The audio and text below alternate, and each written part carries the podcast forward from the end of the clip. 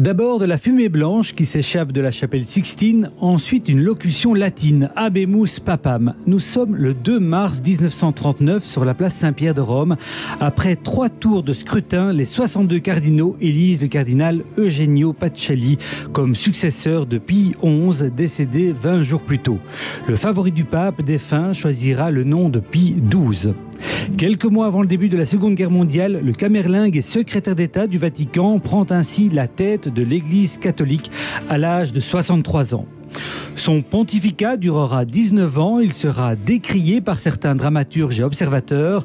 Son bilan sera dès lors contesté après sa mort. En cause, son rôle et son impartialité apparente pendant la guerre et la Shoah. Mais voilà, depuis les archives du Vatican ont été rendues publiques. Une aubaine pour les historiens. Parlons d'histoire se penche sur le pape Pie XII face à la barbarie nazie. Qu'a-t-il fait pour secourir les victimes? Que révèlent les archives du Vatican sur cette période sombre? Comment expliquer le positionnement du Vatican face aux nazis? Quel est le réel pouvoir politique du pape face à un régime dictatorial? Et enfin, sur quoi les historiens sont-ils d'accord ou en désaccord? Parlons d'histoire. Dorian Deméus. Pour évoquer l'attitude du pape Pie XII face au régime nazi pendant la guerre, je reçois Vincent Dujardin, historien à l'UCLouvain. Bonjour Vincent. Bonjour. Cécile Vanderpellen, historienne à l'ULB. Bonjour. Ainsi que Yann de Volder, historien à la KU Leuven. Bonjour. Bonjour à tous. Alors pour commencer, que sait-on en fait de la personnalité de Pie XII au moment euh, d'entrer en, en, fonction euh, Je vais peut-être commencer avec vous, euh, Vincent Dujardin.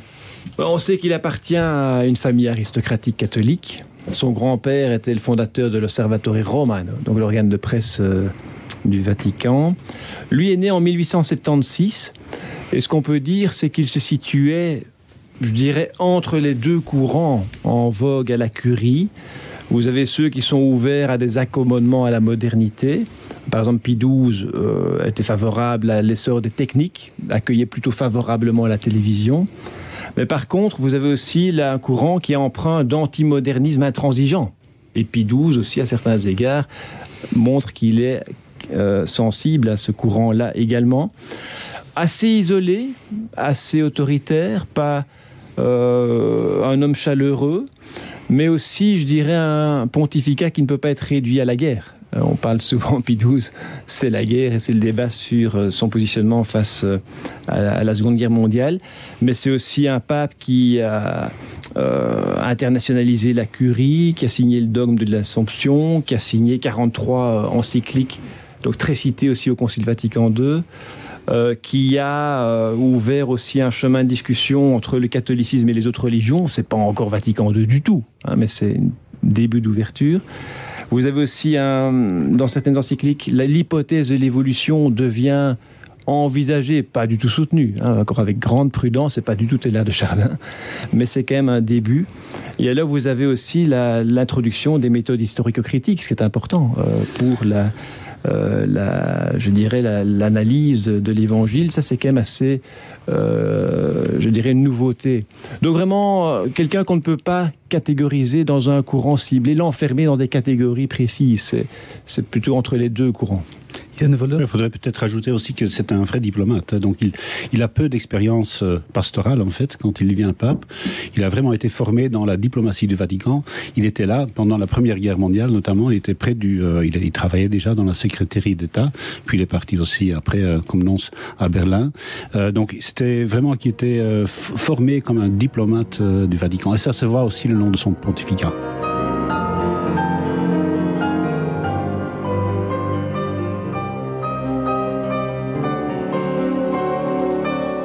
Cécile le fait qu'il était non euh, à Munich, euh, c'est quelque chose de très important, et à Berlin, c'est quelque chose de, très important dans son histoire mais c'est-à-dire qu'en effet, ça a marqué son, sa présence au monde, j'ai envie de dire, dans le sens où il a été sensibilisé à, je ne sais pas si on peut appeler ça une cause, mais à euh, le point de vue allemand sur les choses. Et une, une des choses qu'on lui a reproché, c'est de ne pas avoir assez vite compris que l'Allemagne euh, nazie n'était pas l'Allemagne qu'il avait connue c'est-à-dire une Allemagne profondément marquée par la civilisation catholique. Et il a cru longtemps qu'il pourrait discuter avec euh, les Allemands qu'il avait connus euh, dans ces années-là et qui n'étaient plus les Allemands nazis des années 30. Ça, c'est très très important.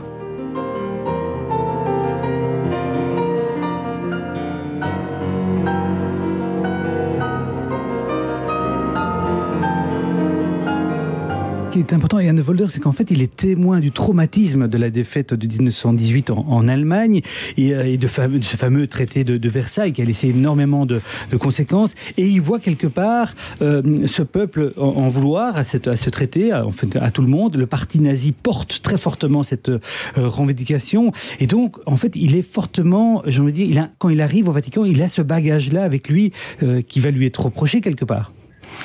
Oui, mais donc il connaissait l'Allemagne, hein, donc il, parlait euh, l'allemand, euh, il, euh, parlait couramment. C'était pas euh, de la sympathie, hein. il, avait beaucoup de, réserves aussi vis-à-vis des évolutions politiques en Allemagne. Donc c'était pas, enfin la connaissance, c'était pas forcément de la sympathie. mais c'est vrai que ça, fait partie de son parcours et donc voilà. Donc et là, c'était évidemment le pontificat depuis 11, hein, donc c'est son prédécesseur. Mais là, il, euh, devient euh, donc euh, il, devient le secrétaire d'État, donc un peu le, chef de la diplomatie euh, du Vatican.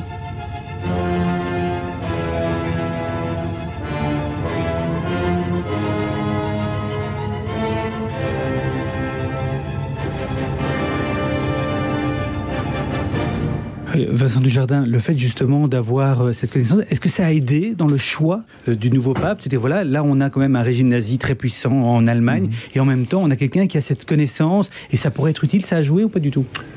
Cette connaissance est aussi témoin et acteur de l'échec de la diplomatie vaticane durant la Première Guerre, parce qu'il était envoyé par le pape XI pour essayer d'avoir une paix séparée.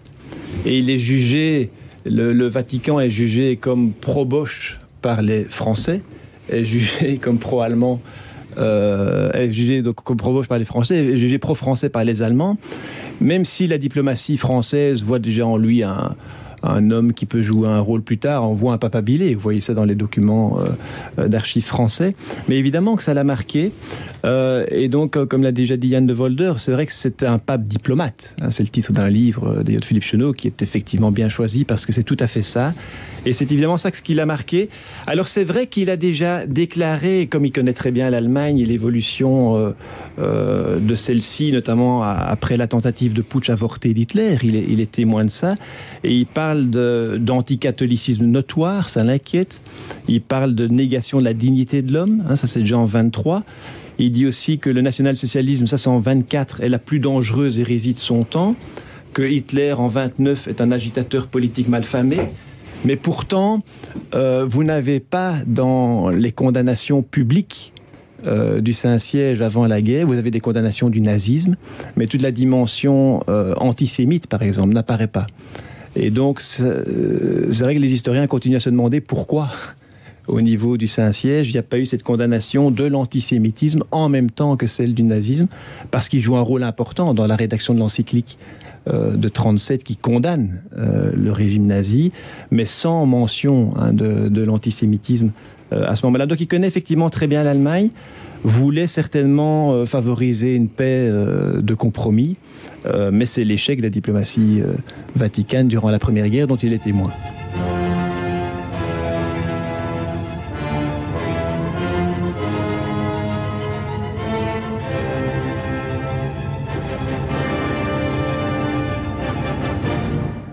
Euh, plus en détail, vous l'avez déjà dit, hein, mentionné en tout cas, en 1937, Pie XI, donc son prédécesseur, publie en allemand une encyclique intitulée Avec une brûlante inquiétude.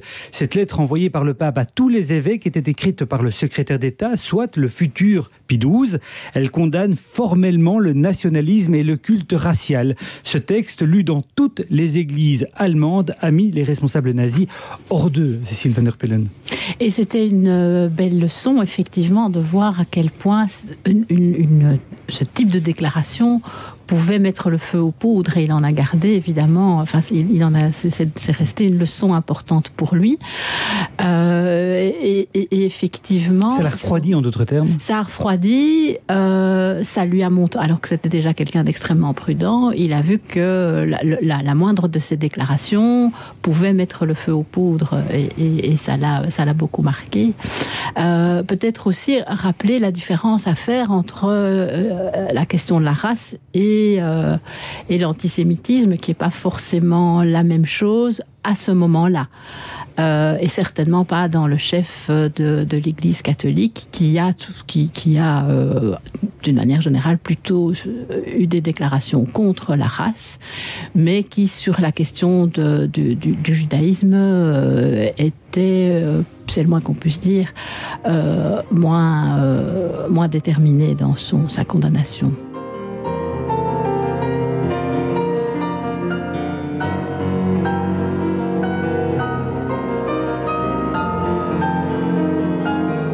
Il y a aussi un autre aspect, hein, c'est la position par rapport au bolchevisme. On parle de peur ou de haine. Euh, l'un d'entre vous pourrait euh, m'expliquer un peu quelle est sa position par rapport euh, au bolchevisme, Vincent Dujardin? Bon, elle, est, elle, est, claire. ça, ça effraie évidemment au Saint-Siège. il condamne le communisme. Il, il, voit les, les, les, dégâts de Lénine, de Staline, tout cela, tout ça est évidemment documenté.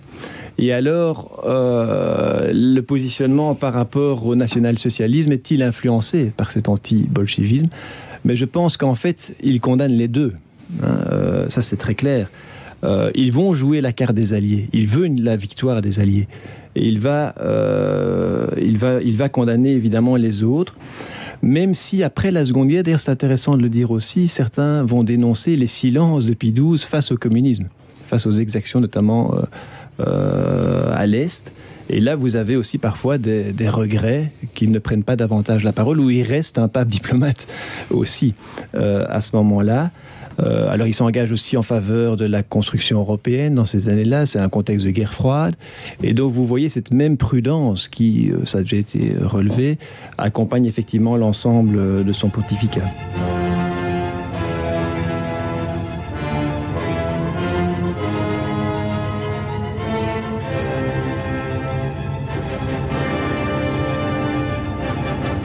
Alors, une autre encyclique va s'attaquer au communisme, justement, de manière plus radicale encore.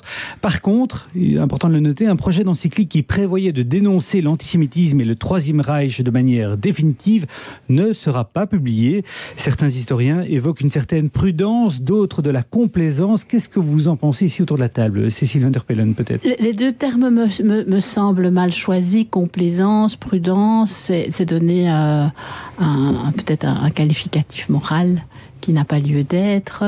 Euh, prudence peut-être, oui, c'est plus juste complaisance, euh, plus, plus ennuyeux comme terme. Mais prudence, oui, on, l'a dit, il, était, euh, il savait très bien que la moindre de ces déclarations pouvait mettre le feu aux poudres. Et comme pape diplomate, son, son objectif a toujours été de rester, de, ne pas rompre les liens avec l'Allemagne. Pour lui, c'était fondamental. Yann Van vous avez le même, le même point de vue par rapport à cette question de ce deuxième encyclique?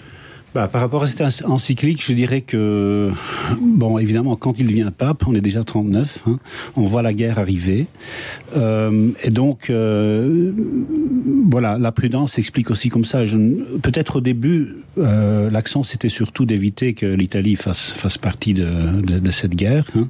Donc ça, c'est une priorité de, sa politique. Et évidemment, il veut rester en speaking terms avec, avec Berlin, ça c'est clair pour autant que ce soit possible, parce qu'il se rend bien compte en 41, 42 que c'est pas possible en fait. Hein, de... Donc là, il, il, n'a plus, il n'a plus aucune illusion, je dirais. Hein. Euh... Vincent? Non, c'est juste un point de chronologie, c'est que la fumée blanche, c'est 13 jours avant le, je dirais, l'envahissement par les troupes allemandes de la Tchécoslovaquie. Et puis on est quelques semaines, quelques mois avant le, début de la Seconde Guerre mondiale en Pologne. Et donc cette encyclique n'est pas publiée aussi en raison du décès de, de Pie XI. Et donc effectivement cette prudence que veut avoir euh, le pape. Et une fois que la guerre commence, on passe à autre chose. Et là, les efforts effectivement de ne pas voir l'Italie entrer en guerre, qui vont là aussi euh, échouer, est évidemment une chose qui l'incitait également à la, à la prudence.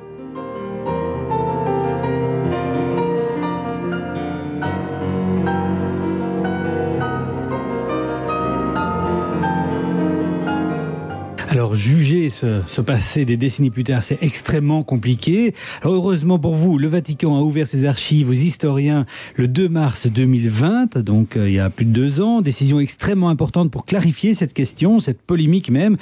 Mais concrètement, de quel document euh, s'agit-il, Yann?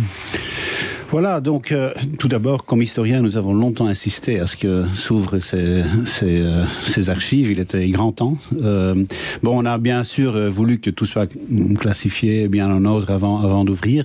Et même à la fin des années 60, déjà, le Vatican avait publié les actes et documents du Saint-Siège pendant la Deuxième Guerre mondiale. Donc une sélection, mais 13 euh, gros volumes euh, qui sont d'ailleurs accessibles en ligne. Mais donc, euh, oui, qu'est-ce qu'on trouve maintenant euh, bah, On trouve énormément de, documents, et ça c'est clair. Donc, euh, aux archives apostoliques euh, et puis aussi aux archives historiques de la secrétaire d'État où on trouve la correspondance diplomatique notamment. Donc, il y a énormément de matériel.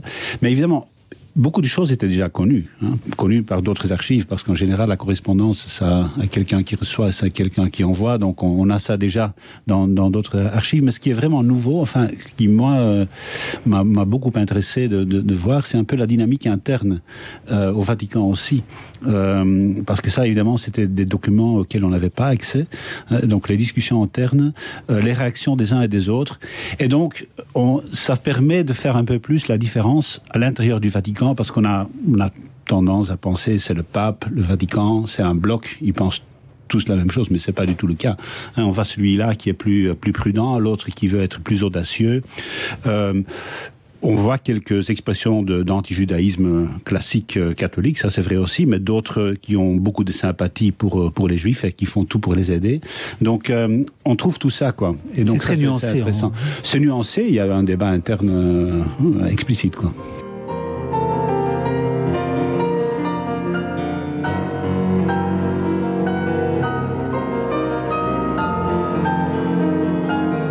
Qu'est-ce que vous en avez retenu, vous, de, des documents que vous avez pu lire, euh, Cécile? Moi, j'ai malheureusement pas eu l'occasion de, consulter ces documents, mais euh, je voudrais quand même dire, parce que c'est quelque chose qui m'indispose parfois dans les débats, quand ils sortent de, des débats entre historiens et historiennes. Euh, je voudrais rebondir sur ce que disait Yann Volder, de Volder, c'est que euh, on savait déjà beaucoup de choses et il faut certainement pas mettre à la trappe tout ce que les historiens écrivent depuis 20-30 ans. Il y a c'est très documenté. Il y avait beaucoup de choses déjà connues grâce à toutes les archives qui arrivaient dans les diplomaties. Euh, bon, pour vous, c'est pas le Saint Graal, c'est un plus, mais c'est pas le Saint Graal. Voilà, c'est ça. Vincent? Oui, moi, je, de, je n'ai vu qu'un petit peu parce que vous avez 17 millions de feuillets, donc j'ai vu des choses plus ciblées sur, sur les sujets de recherche qui étaient plus, plus proches. Mais je pense pas non plus qu'on va trouver des grands scoops, on verra. Mais pour la période de la guerre, comme ça vient d'être souligné, il y a déjà beaucoup de littérature là-dessus. Je ne crois pas que ça va révolutionner euh, la vision des choses. Je me demande si pour l'après-guerre, euh, ça pourrait pas apporter davantage de, de nouveautés. Peut-être que là, on aura des scoops, dans la mesure où on a moins traité aussi cette période euh, du pontificat. Et c'est quand même aussi une période vraiment importante, avec, je l'ai dit, la, la guerre froide, le début de la construction européenne et toutes ces implications euh, du pape sur ces dossiers. Et alors, peut-être aussi essayer de comprendre euh, pourquoi le pape ne parle pas de la Shoah après la guerre. Parce que durant la guerre, on pourra en parler dans un instant, euh, ça, c'est quelque chose qu'on peut expliquer, je pense. Euh, en tout cas, euh, c'est de comprendre la, pos la position du pape. Alors pour l'après-guerre, ben là, il y, y, a différentes hypothèses qui, qui, qui peuvent être émises. On pourra en parler dans un instant peut-être aussi. Oui. Mais, mais là, je crois que ces documents-là pourraient donner des éléments d'explication.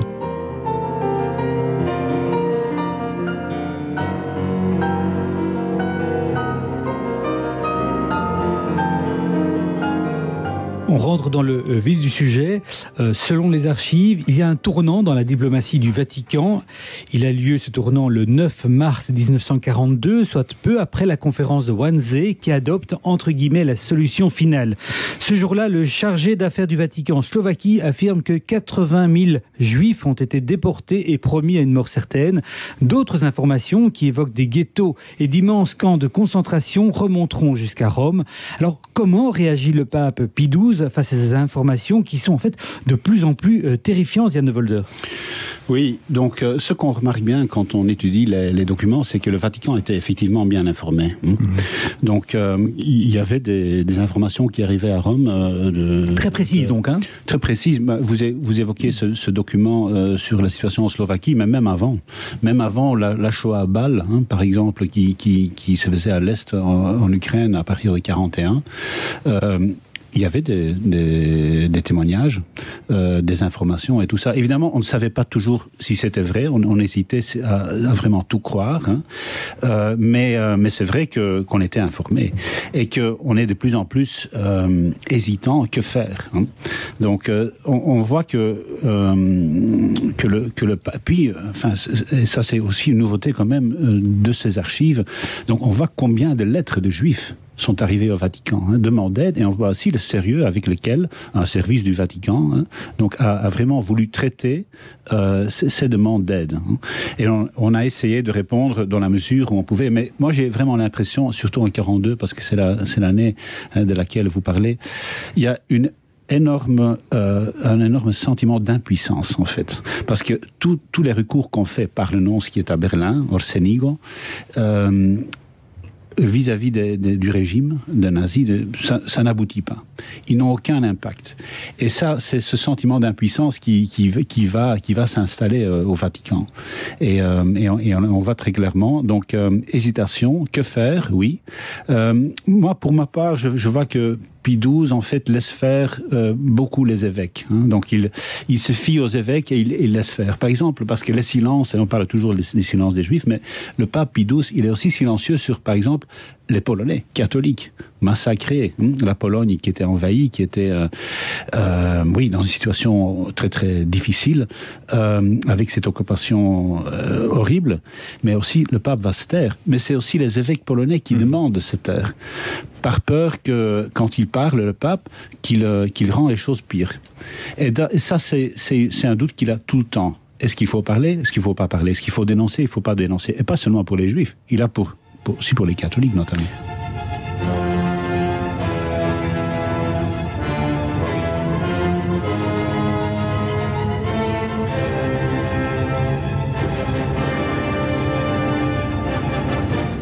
Vincent Dujardin, vous partagez cette, cette idée qu'il y a une impuissance qui est ressentie Oui, tout à fait. Et euh, vraiment, donc, effectivement, ils sont bien informés. Et alors, on se demande comment agir. Et parfois, le pape veut agir, notamment sur la Pologne. Il veut euh, envoyer à la, lecture euh, dans toutes les églises euh, de Pologne un message de sympathie au peuple polonais. Et c'est l'archevêque de Cracovie qui dit ne faites pas ça, ça va être pire. Parce que il faut aussi soulever que justement les Hollandais, les évêques hollandais qui ont, se sont exprimés publiquement pour condamner les atrocités nazies, ça a engendré des représailles terribles du côté allemand. Et c'est aux Pays-Bas qu'on a eu le plus haut taux de déportés du côté des juifs, y compris euh, et en particulier des juifs convertis. Hein, on connaît très bien le cas d'Edith Stein, hein, qui en 1933 écrit au pape pour l'appeler à condamner le nazisme. Et Edith Stein sera victime justement des déportations consécutives à la prise de parole des évêques hollandais. Et là, on a la réaction du pape qui était apparemment euh, à blémi, évidemment, en, en voyant cela. Et c'est clair que ça l'a tourmenté. Il se dit, euh, si je parle, que gagne-t-on?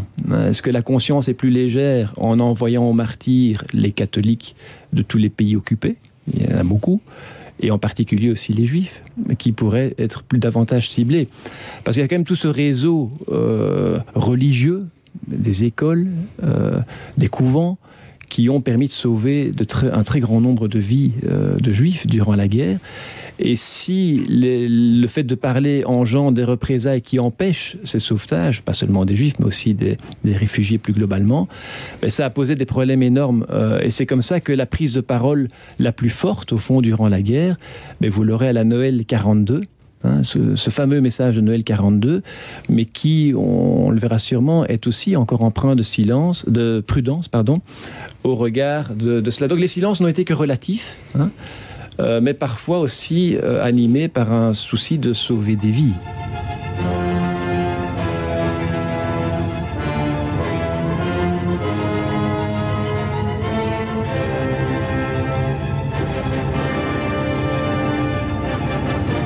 Alors qu'est-ce qu'on pouvait entendre dans ce fameux message de Noël du 24 décembre 42 sur Radio Vatican? Pie XII évoque, je cite, hein, parce qu'on n'a pas le son en, français, c'était évidemment en italien, il évoque les centaines de milliers de personnes qui, sans aucune faute de leur part et parfois pour le seul fait de leur nationalité ou de leur race, ont été vouées à la mort ou à une extermination progressive. Alors, Cécile, ce discours est utilisé par les historiens dans un sens parfois pas toujours euh, le même. Euh, Qu'est-ce que vous retenez, vous, de, ce discours et de ce qu'on vient de dire? Quel est votre point de vue par rapport à ça? Euh, mon point de vue, c'est peut-être un grand mot, mais euh, Votre analyse, on va dire. Oui, c'est ça. Mais en tout cas, ce que, ce que quand, quand je lis, euh, parce que j'ai surtout lu ce que les historiens et les historiennes avaient écrit sur tout cela, ce qui me paraît frappant, c'est deux choses. La première, c'est qu'on, c'est de- des choses qu'on oublie quand on juge euh, les événements. Euh, la, la première, c'est qu'on tend à oublier que les nazis étaient profondément anti-chrétiens. Et ça, il ne faut pas l'oublier. Parfois, euh, parfois, on ne se rend pas compte que c'était un mobile important dans la guerre et dans les relations entre le Saint-Siège et les nazis. Évidemment. Ça, c'est une chose importante. Et une chose aussi qu'on oublie, c'est la violence euh, nazie. C'est-à-dire que j'entends des gens de, dans, les débats, etc., qui euh, se demandent pourquoi est-ce qu'on ne faisait pas ci, pourquoi on ne, faisait pas cela, en ne se rendant pas compte à quel point euh, la violence euh, nazie empêchait toute diplomatie, empêchait tout, discours, empêchait tout. Enfin, la, première chose que fait une dictature, c'est la censure, c'est exterminer euh, les gens, mais aussi empêcher de parler. Donc, ça va au-delà de la prudence diplomatique. Il y a une vraie crainte pour les gens, et notamment ceux qui sont en Allemagne et tout ça, évidemment. L'Église Oui. l'Église en Allemagne.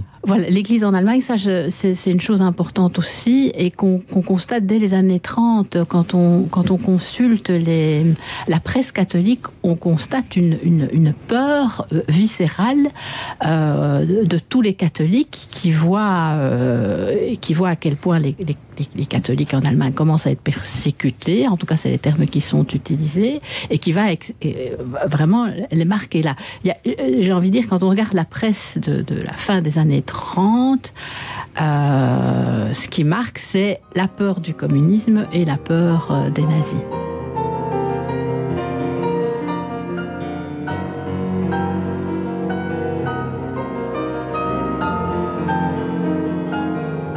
Yann Volder, on affirme souvent que le Vatican est l'un des États les mieux informés euh, au monde. Alors, est-ce que c'est le cas ou est-ce qu'on a largement exagéré cette, cette expression?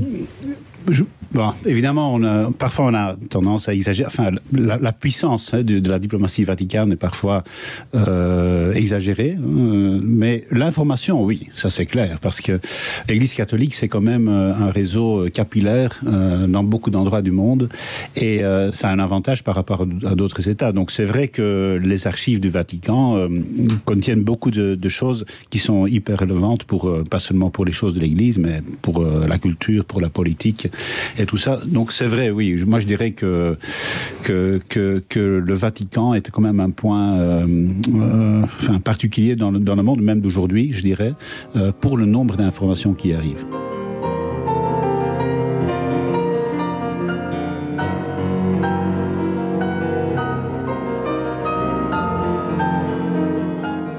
On a clairement parlé des informations qui étaient remontées euh, jusqu'à Rome. Venons-en au silence de Pie XII pendant la guerre. D'abord, euh, peut-on affirmer qu'il s'est tu? Et si oui, avait-il conscience de ce silence et de la responsabilité qu'elle entraîne? Oui, c'est une question très intéressante parce que euh, une des choses que, les archives ont révélé, c'est que le, le pape se le demandait lui-même. Hein, donc, euh, à un certain moment, il reçoit donc euh, Roncalli, qui sera d'ailleurs euh, son successeur, mais il ne savait pas à l'époque, évidemment.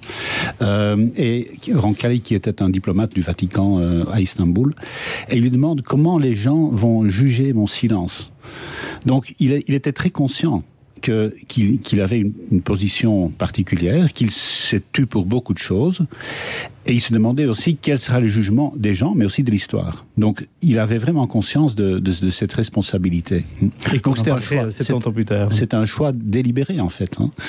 Euh, ce n'est pas nouveau dans l'histoire. Enfin, moi, j'ai beaucoup étudié, euh, si je peux le dire, pour euh, aussi l'audience, aussi on est à la Libre Belgique aussi. Donc, la, Première Guerre mondiale, il y avait un silence euh, du pape par rapport aux événements en Belgique qui était quand même aussi atroce au début de l'invasion allemande, donc je parle de, de 14. Et après la guerre, en, en 18, la Libre Belgique va écrire la plus grande épreuve pour nous Belges, ça a été l'attitude du Vatican. La plus grande épreuve pour nous Belges. Donc voilà pour dire que cette idée de, de, silence, il y avait, il y avait une idée clairement euh, qu'on a un peu abandonnée hein, dans la diplomatie euh, du Vatican euh, après la guerre, hein, parce qu'on s'est dit, bah, il faut peut-être qu'on qu ose quand même euh, prononcer aussi des jugements moraux sur les actes qui, qui, qui se font. Hein. Mais à l'époque, il y avait vraiment un peu plus l'idée de d'être un interlocuteur pour, pour les deux parties et de, et de ne pas être pris dans un engrenage de devoir condamner tout le monde toujours. Donc ça, ça a joué beaucoup euh, donc pour ce choix des silences. Mais il, était, il en était conscient, oui, et il en était conscient que c'était aussi une grave responsabilité.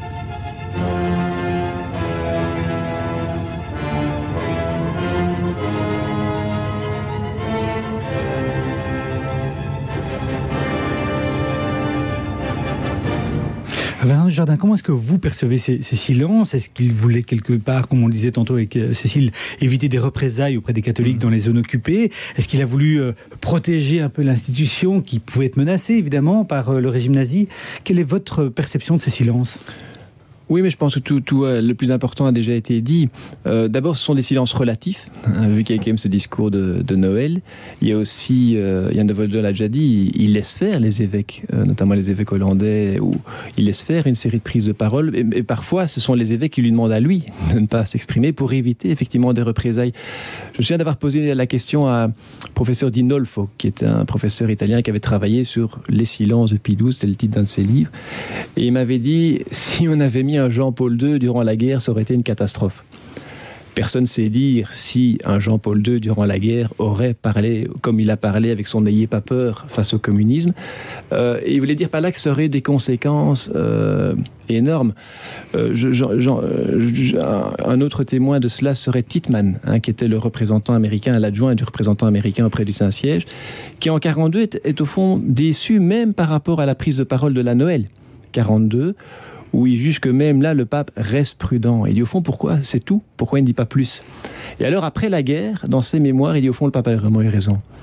Et il a aussi rencontré des gens de la résistance allemande qui ont envoyé des messages au pape, comme l'archevêque de Cracovie en disant prudence, si on obtient pire, si on obtient des représailles, si on obtient un grand nombre de villes, qu'a-t-on gagné euh, Et donc, c'est plutôt, je crois, effectivement une prudence et peut-être aussi l'illusion euh, comme Yann de Voldo l'a dit, de pouvoir jouer un rôle sur, le plan diplomatique. Et là, avec ce deuxième échec après celui de la Première Guerre, euh, le Saint-Siège va peut-être effectivement comprendre qu'il ne pèse pas sur le plan politique. Le Vatican n'a pas pesé face aux Allemands, n'a pas pesé face aux Alliés non plus durant la Seconde Guerre, et que donc ça peut lui donner peut-être davantage de liberté pour des expressions d'ordre moral, euh, ce qu'il fera davantage après la Seconde Guerre.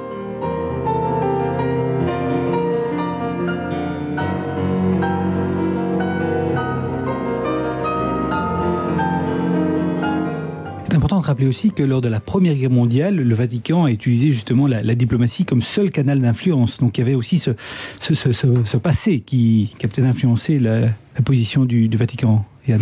Oui, le, le, seul canal, je dirais pas, parce que enfin, le Vatican a aussi développé toute une, toute une diplomatie humanitaire, on va dire, hein, dans la Première Guerre mondiale, ce qu'il a continué dans la Deuxième Guerre mondiale. Donc euh, c'est une autre façon d'être un acteur dans l'histoire, hein, être du côté des victimes, euh, envoyer l'assistance. Donc c'est pas seulement se prononcer sur quelque chose, mais c'est aussi être actif, être acteur. Et je pense que, en fait, l'Église catholique, évidemment, c'est beaucoup plus que le pape. Hein.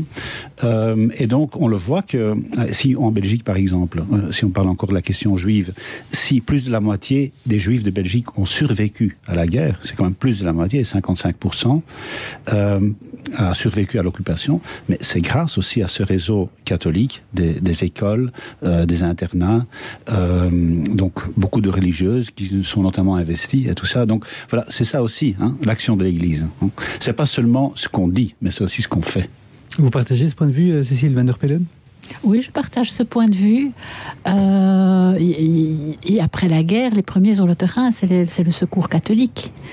Euh, les, je ne veux pas dire que c'était les premiers, les premiers premiers, mais à l'ouverture des camps, euh, des camps d'extermination et de concentration, les, catholiques sont les parmi les premiers à, venir au, secours des, gens dans les camps. Prenons par exemple aussi l'exemple de Rome. Hein. Rome, à un certain point, donc en septembre 43, est occupé par les nazis, par les Allemands, hein, parce que le, régime euh, fasciste italien a, chuté hein, dans l'été 43. Et donc, Rome va vivre quelques mois d'occupation nazie, très dur. Alors, à ce moment-là, donc évidemment, les Juifs sont victimes. Les, Juifs de, Rome sont, déportés. Euh, mais en fait, les couvents de, Rome, euh, les lieux du Vatican, c'est plein de, réfugiés, des gens qui, sont abrités, qui, euh, qui se mettent à l'abri de, des persécutions nazies. Pas seulement des juifs, mais aussi euh, des résistants, hein, des, des, nationalistes, des gens qui étaient, des Italiens qui étaient fidèles au, roi notamment. Donc on voit que, et, et bien sûr, Pidous en était informé, c'est clair. Il n'avait pas donné l'ordre, mais il n'était pas contre non plus. Donc il y avait une action de fait, en fait, mais évidemment, qui correspond à un silence euh, au plan, on va dire, euh, de principe.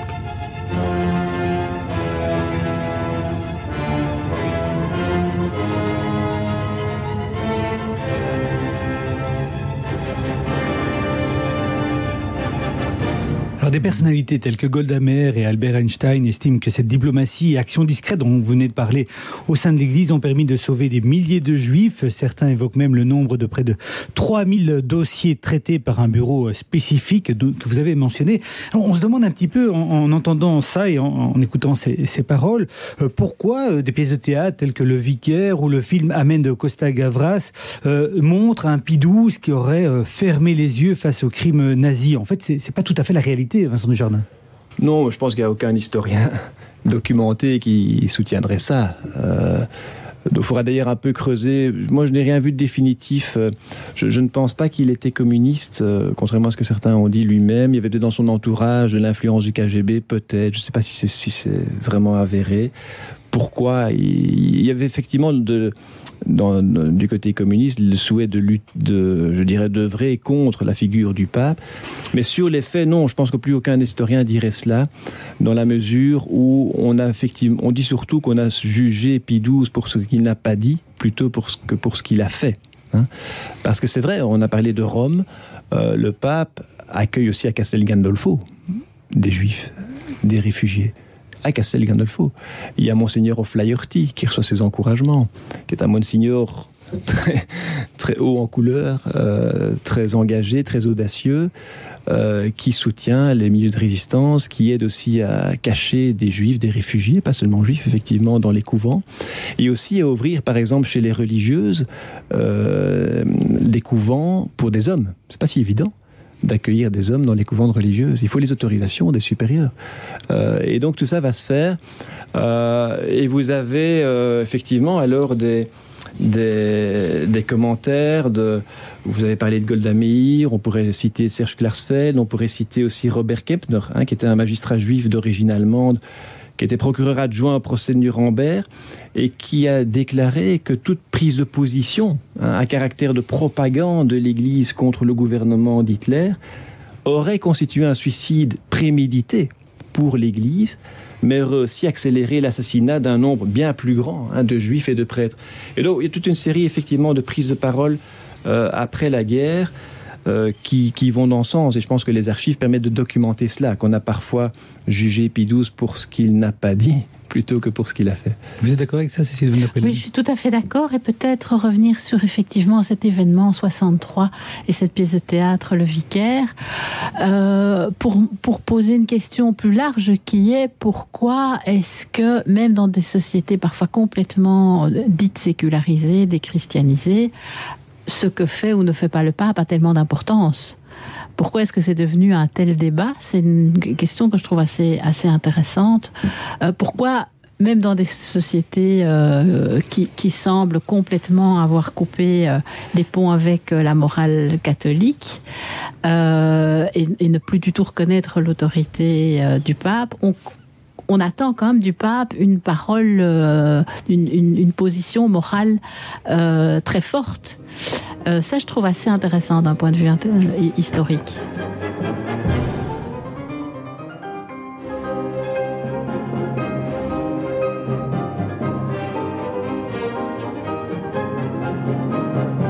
Par contre, le prélat autrichien Alois Udall, proche des nazis, va aider les criminels de guerre à s'enfuir en Amérique latine et aux États-Unis. Mais il fait cela de son propre chef et sera d'ailleurs sanctionné quelques années plus tard par euh, le pape Jan Folder. Donc quand même, disons-le, dans l'Église catholique, tout le monde ne suivait pas la même ligne. Hein. Non, non, tout à fait. Donc, euh, il, y avait, des, évêques, notamment, qui avaient des, sympathies pour, euh, pour des régimes, fascistes, quoi. Et donc, et il y avait des, liens d'amitié aussi. Donc, donc, c'est sûr que il n'y a pas eu, comment, donc, une seule ligne. Hein. Donc ça, ça c'est clair. Hein. Mais euh, sur euh, sur Pie XII, quand même, enfin après la guerre, il a été il a été quand même euh, net. C'est pas lui qui, qui, qui, a fait ça, mais qui a eu des, des réseaux, ça c'est clair.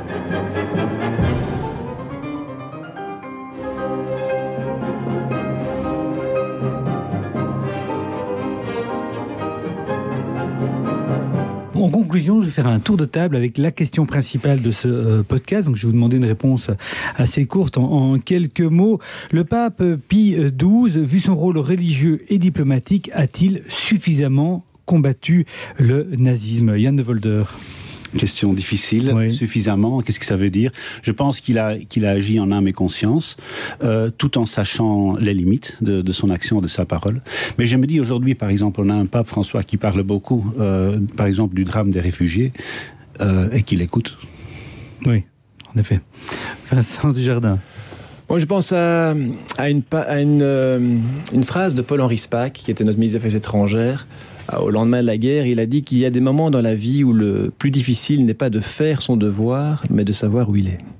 Le plus difficile n'est pas de faire son devoir, mais de savoir où il est. À mon avis, c'est une question qui a, qui a tourmenté Pie XII à plusieurs reprises euh, durant le conflit mondial, et c'est pas le seul. Euh, beaucoup de dirigeants aussi alliés devaient se poser des questions de, conscience, effectivement, vraiment très difficiles, euh, parce que c'est pour l'historien, évidemment, c'est toujours aussi confortable de juger ou de vouloir porter un peu. Juger certainement pas parce que justement l'historien n'est pas un juge. Et d'ailleurs, je pense que dans ce cas-ci, personne ne pourrait jamais répondre de façon scientifique et de façon objective et complète à cette question. Mais euh, je dirais que ça permet de, de comprendre euh, peut-être davantage les choses, surtout que nous les connaissons avec le recul de l'histoire. Nous savons ce qui s'est passé. Et nous avons un avantage sur les acteurs de l'époque, c'est que nous connaissons les faits et nous savons ce que cela a engendré avec le recul de l'histoire, ce qui n'est pas le cas des acteurs de l'époque. Donc, euh, oui, je... il n'était pas exclu à l'époque que le régime nazi l'emporte. Disons-le voilà, par exemple. Euh, bah, en 40, ils n'étaient pas très optimistes. Hein, au sein, mmh. Ils étaient complètement déprimés. Et euh, ils n'étaient pas nombreux à Londres non plus, autour du général de Gaulle. Hein, donc, euh, regardez le pessimisme à ce moment-là. L'espoir change de camp en 42 après l'entrée en guerre des États-Unis. C'est vraiment en 42, je crois qu'il y a l'espoir qui change de camp. Euh, mais donc, oui, euh, ces problèmes de conscience ont, ont dû l'habiter. Je vous pose la même question, Cécile Van der Pellen. Le pape Pie XII, vu son rôle religieux et diplomatique, a-t-il suffisamment combattu le nazisme? C'est presque une question philosophique et ce serait une question pour de, de la de l'histoire fiction.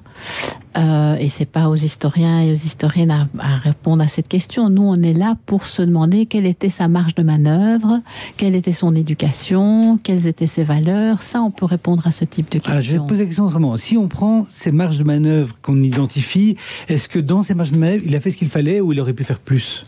Il, aurait, il aurait pu faire plus, mais c'était à quel prix et c'était au péril de, de combien de personnes?